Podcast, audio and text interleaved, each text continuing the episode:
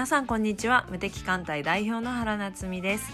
毎週水曜日21時配信のちょい鉄ラジオカッコ仮の配信が始まりました。はいということで今日で9回目の放送になるんですけれどもあの配信が始まっていきなりなんですけれどもちょっとですね皆様にあの謝らないといけないことがありましてあのお話をさせてください。でこのラジオって私があの横浜に住んでるんですけれどもそして和也さんが北海道に住んでいるので基本的に月に1回4回分の収録をしてるんですよ。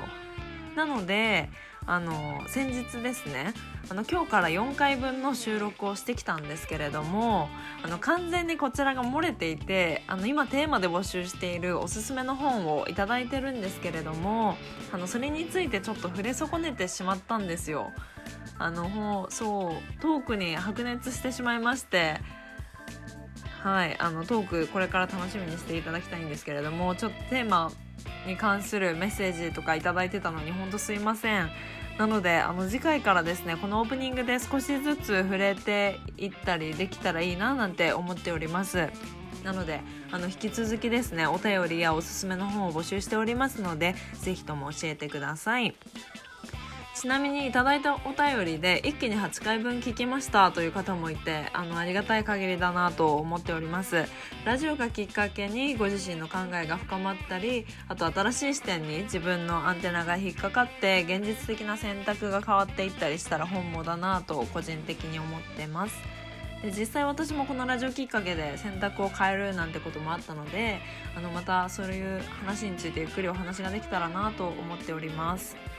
はい。それでは今日のトピックをご紹介いたします。大きなテーマとしてはなぜ同じ方向を向いているはずなのに話が噛み合わないのかという話を解像度というテーマに合わせてお話をしております。お相手は教育業界で活動されております佐伯和也さんと私原です。それでは本編スタートです。最近こう時々はい。外を散歩するようにしてて、はいはい。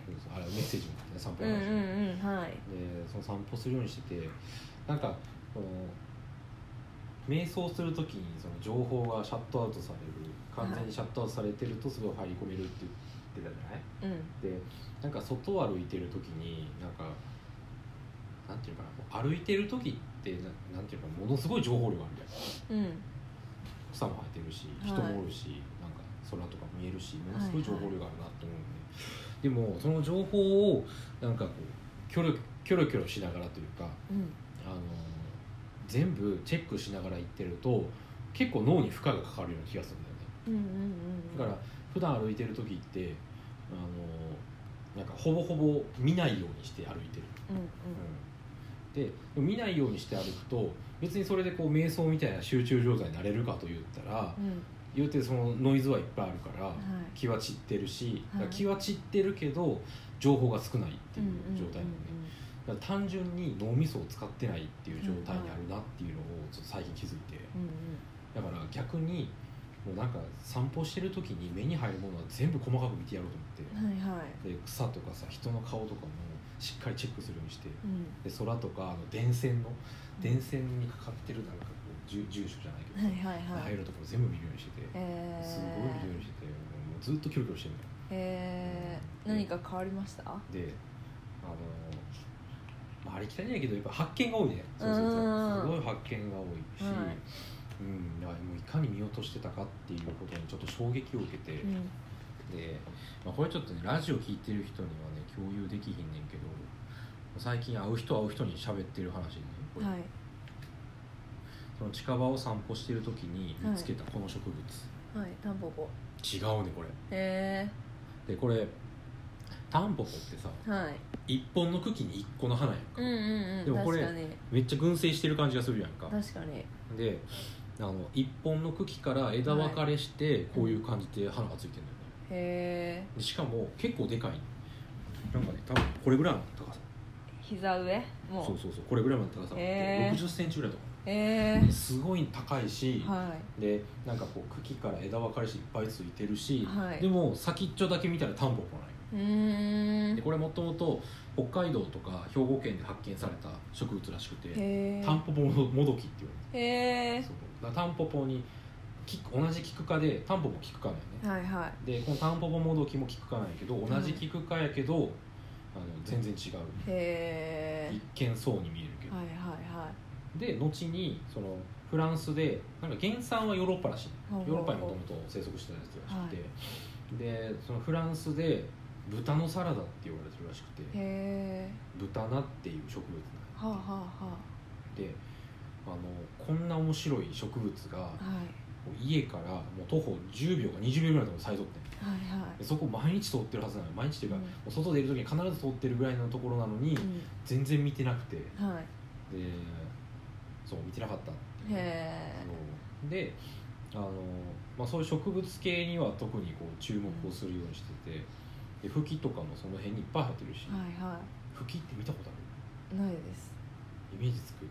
いやわかんないです。なんかさフキフキってね結構これこれぐらいの茎、はい。結構太めの茎にはでなんか上にこうよくさカエルが傘持ってる絵みたいな葉っぱの傘みたいな。あれが多分フキの葉っぱ。いやあああいう感じの大きい葉っぱ。はいはいはあるんだよでそそういうのももうそこかしこに生えてる。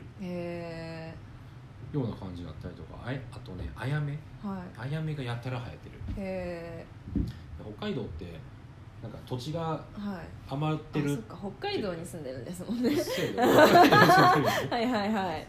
うん。でなんか土地が余ってるっていう言い方を妻はするんやけど、なんかはい一軒家には、まあ、一軒家と一軒家の間隔が結構広いから、ん。ほぼ確実に庭があるへえ庭プラス駐車場があるはいはいだからはい結構敷地が広いよね一軒家あたりの、でその庭に、えーとまあ、どのどの庭にもあるような花も咲いてればはい。や木とか植えれるぐらい広うん。いでどの庭にもあるものもあればなんかこの庭にしかないものとかもあるし、はい。名前分からへんけど。ね、へうん。でもアヤメは大体咲いてる。へー。アヤメとハルジオンとかは大体おるみたいな。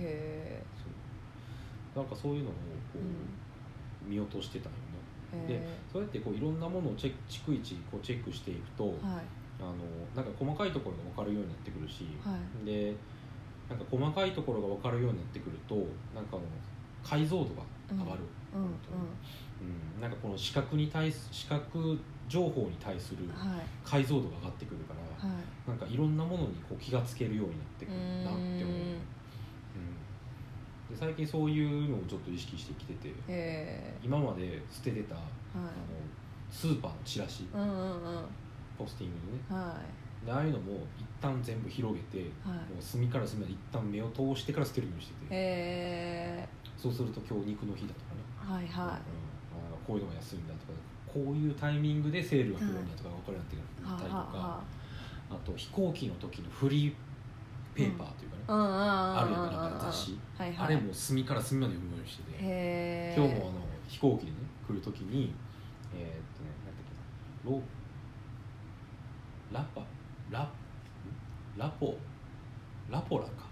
ラポラっていう名前のフリーペーパーのね、エアドゥに入ってる、でそのラポラっていうやつをもう、まあ、なんていうかな機内機内販売のページとか、まあ、ただの商品やからさざっと名答してるだけやけどその特集とかも全部見てて、へうん。そうするとそのエアドゥのフリーペーパーには、えはい。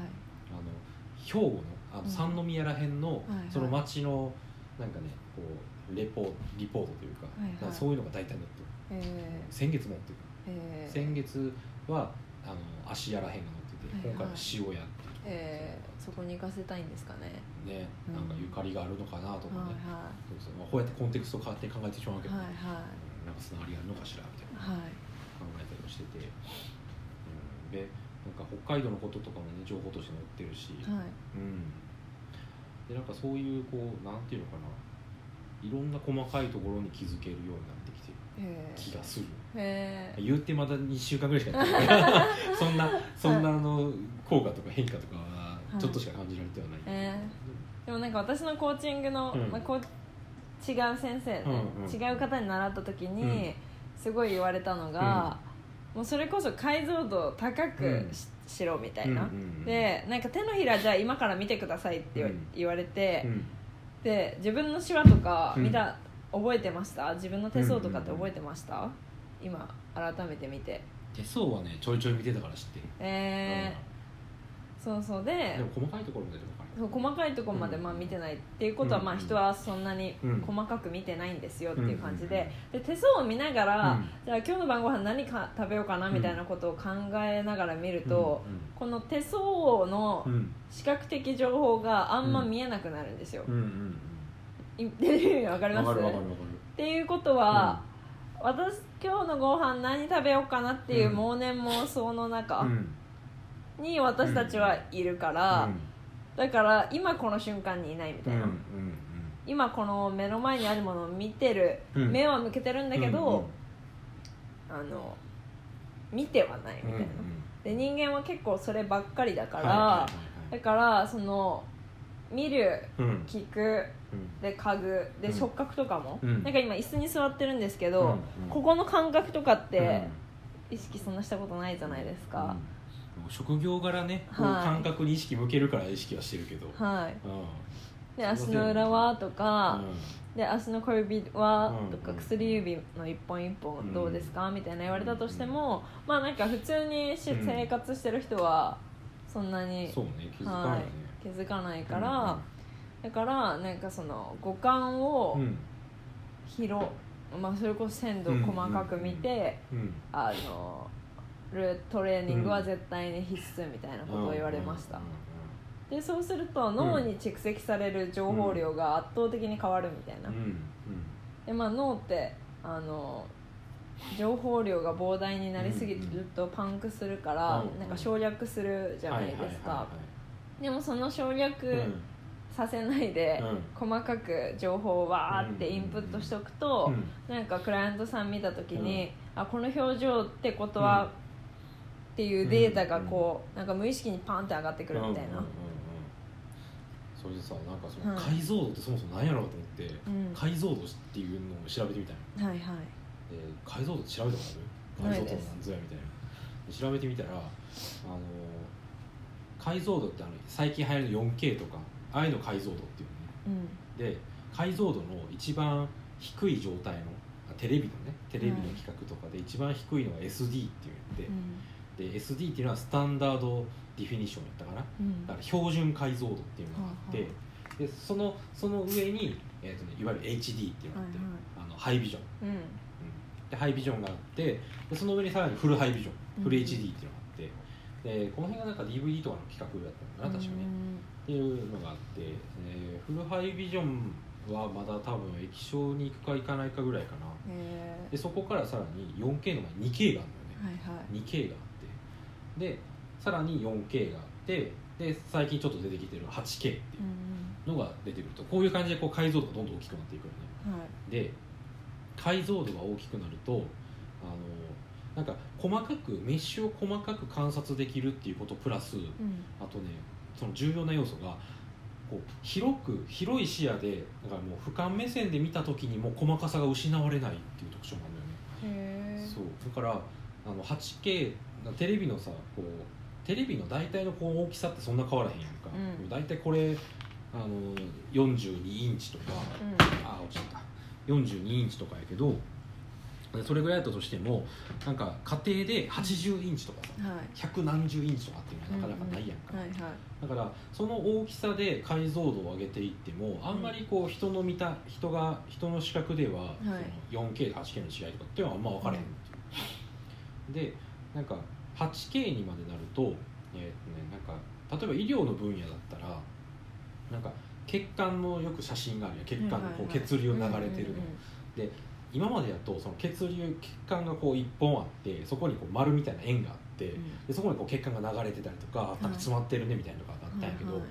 でもあれをもっと広い範囲見ようと思ったらぼやけてしまうのね、うんうんでも 8K にするとその 4K で撮影してたのと同じぐらいのクリアさでうん。あのなんか4倍16倍かぐらいの範囲が見れるうん。でそうすると今まで見れなかったあのはいこう血管の分岐点とかも見れる。うんなんか今までやった血管の分岐点って分岐点しか見えへんかった。うん。だ分岐点とその直線のところとかが両方見えるからうん。同じ視野に入るから、うん。その分岐がその後どうなってるのかとかまで見えるのね、ここで血栓ができてたら,、だかうんらその分岐の片方に血栓できてたらそのもう片方の先がどうなってるかが分かんなかった。ねえなんでですか？その視野が狭いかあ視野の問題か。そうそうそう。だから解像度が上がると何が嬉しいかって言ったら視野を広げてもあの画像がクリアでいられる、うん。はっきり見える。っていう。なんかそれ予想できません？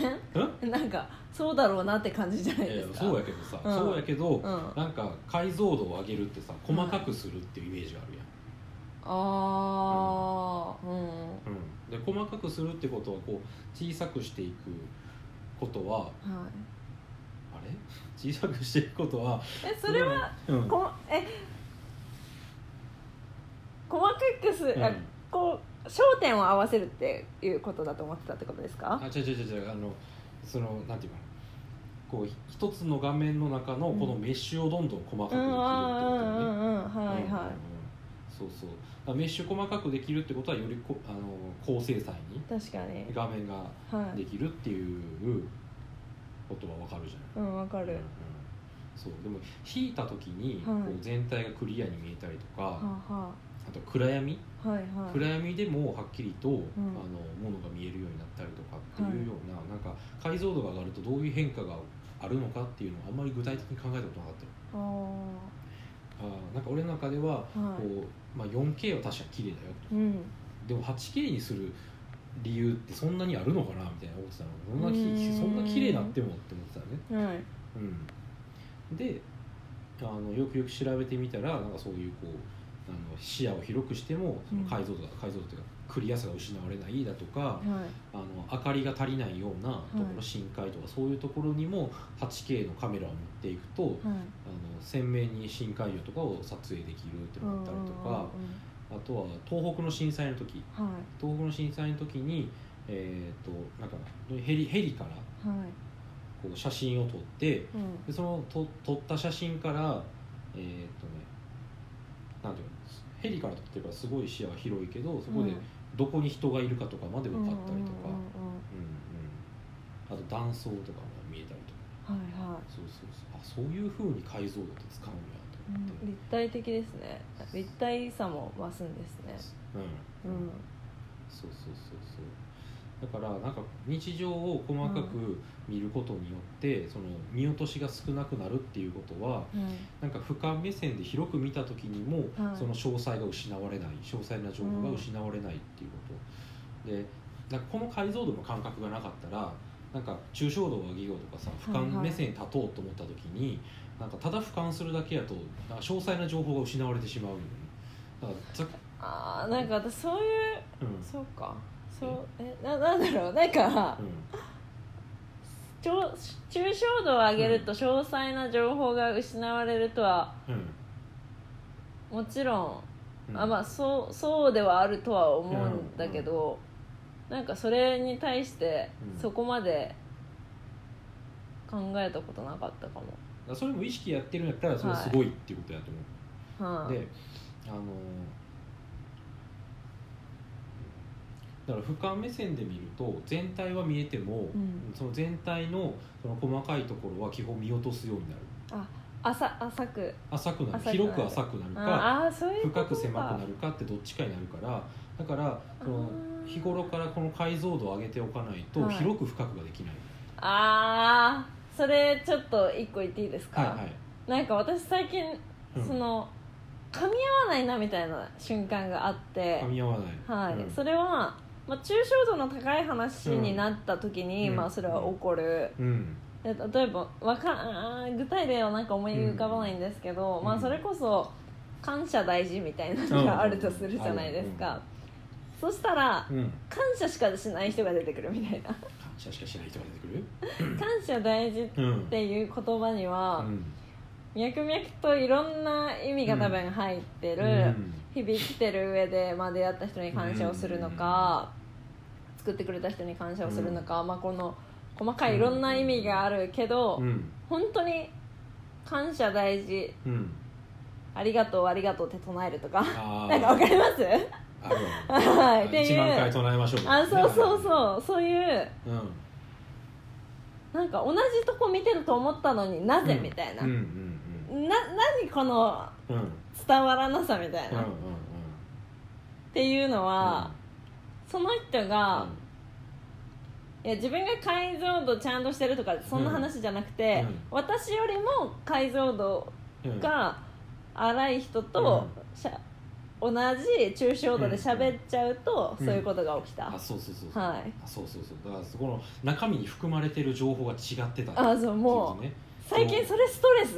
うんはいすごいストレス。うん。ははい。はいはいあるある本当に。そうそうそう。だからこう抽象度高いところでの会話ってだからここの方が多分話は合いやすいよね。合いやすい。表面的にはね、はいやっぱりね。表そうでも具体的な話に行った途端に話が全然違う方向に噛み合わなくなるっていうのは解像度の違いだったりとかああそすれるし、めっちゃいいですね。うん。そううん。そういうこと言いたかった。あわかる？ーなんかあの解像度をあの高くしておくってことは、えー、とそれだけなんかぼんやりしてるところは減るわけよね。だから視覚が減るというか,、なんかでそこの、えー意味まで含めて話ができる抽象度高いところで話ができるから、だからあのあんまりこう意味を取り違えないとういうか、うん。ん。っていうままでこう話ができるんやけれども、はい。でも解像度が荒い人と解像度がこう細かい人が解像度が高い人とこう話すとなんか一見こう話が合うように見えて、はい。実際行動に移してみたりとか、なんか詳細なこと聞いてみたら全然違ってたりとかするっていうのはやっぱ解像度の違いにあるいやー確かにな。自分も相当荒いだろうな、うん解像度っていう分野に関しては。うんうん全然なんかダメ。自分の中でも、あーなんか違うって感じになりますもんね、うん。うんうんうんうんえじゃあその なんですかね。解像度高め、うんうん。あまあ解像度高めたいうんうんだったらでも五感を張り巡らせる。あそうそう。解像度を上げるためのまず最初にやるのが細かくあの観察する。うで、まあ、脳が得てる、まあ、五感の情報量五感五感の情報量を増やす、うん、っん、ていうことがまず多分第一ステップうん、例えば、にそのいろんな分野で自分は解像度がこうあ荒いなって思う時がたまうん。ああって、まあ、例えばなんだろうな。それってまあえ例えば写真私やってるじゃないですか、やで写真に関して、あの全然そのうん。何も前知識がない時には、なんとなくこれいけてる、ん。なんとなくこれいけてないみたいなのがあって、でもその実際はうん。こう「How to」みたいな方法論があるわけじゃないですか、はいはいはい。でそういうのが分かった上で一旦その作品とかを見たらまた見え方が変わるみたいな、だから解像度というものが必ずしも五感を張り巡らせるうんことではないあまあイコールではない。ちょ何、うん。うん。それこそはまあ「How to」を知るっていうのが果たして本当に解像度が高いのかっていうとまた分かんないですけど、うん情報量を増やすっていう情方がちょっとしっくりくるああ情報だから五感も情報報やしその、はい。アウトとか知識とか理論とかも情報やし、はい。なんか、えー、と他の人の体験を聞くもそうだし自分の体験するもそうだし、なんかそれそれこそコンテクストをうん。なんかちょっと想像してみるとか、はい。みたいなものも情報だしはい。なんか自分の中でそのなるだけ知識というか情報を増やしていくと解像度を高めていける。うん。うん、結構それって盲点になってることないですか、というと、というと例えばうん。その写真だったとして、まあ、写真やってます、うん。うんそもそも知識って大事みたいな感じの思ってるモードの時ってう、ん なんかわかります、うん、なんか知識って大事？みたいな感じのモードになる時もうん。あるんですけど、なんかそういう時って別に知識が大事とか思ってないからうん。写真上手くなりたいって思った時になんかすることは、ああでもそっかいろんな写真見る。でもおそらくなんか無意識とかで共通点とかうん。なんか共通項とかを見出してる、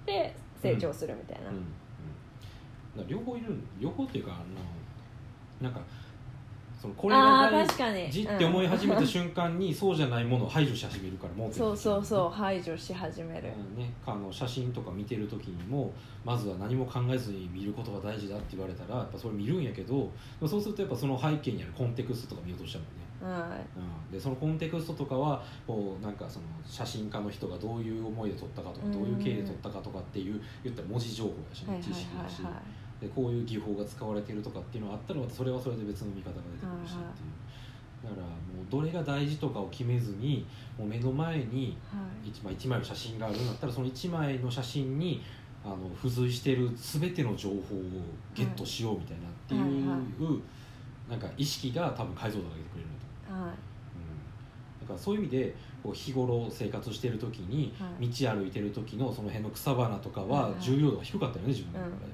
そうするとそこがやっぱ見落としになるから、はいはい。えー、と解像度が下がってたわけよね、うんうん。でこう毎日投函されるあのスーパーのチラシとかはもう行って欲しいの買う買えばいいなって思ってるからセール情報とかいらんって思ってるからやっぱ見いひん。はい。で見いひんってことはやっぱそこが盲点になるよね。うん。だからもう自分がこの今生きてるこの瞬間この空間とかにあるはい全ての情報をなんか感じれるようになりたいしはい。なんか極端な話ね。はいはい。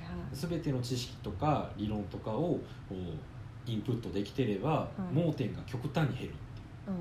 うん。でその状態で極端に減ってるからもうすでに自分のあの感覚情報だし感あの知識情報うん。みたいなものも、えー全部持った状態で俯瞰するから俯瞰する時に記憶があるから俯瞰してもその情報は失われへんのね、うんだそのその俯瞰目線とその細かいところをリンクさせながら俯瞰すると、まあ、写真っていう領域と、まあ、もちろんこれはリンクしてるし、うん。あスーパーみたいなねスーパーのなんか特売情報みたいなとこスーパーっていうそのものとかがまたリンクしていくしっていう,、こうそれで多分リンクさせられるんだよね、うん。でもそれぞれの解像度が低いはい分野があったら俯瞰しても繋がらへんってぼやけてしまうから、ううん。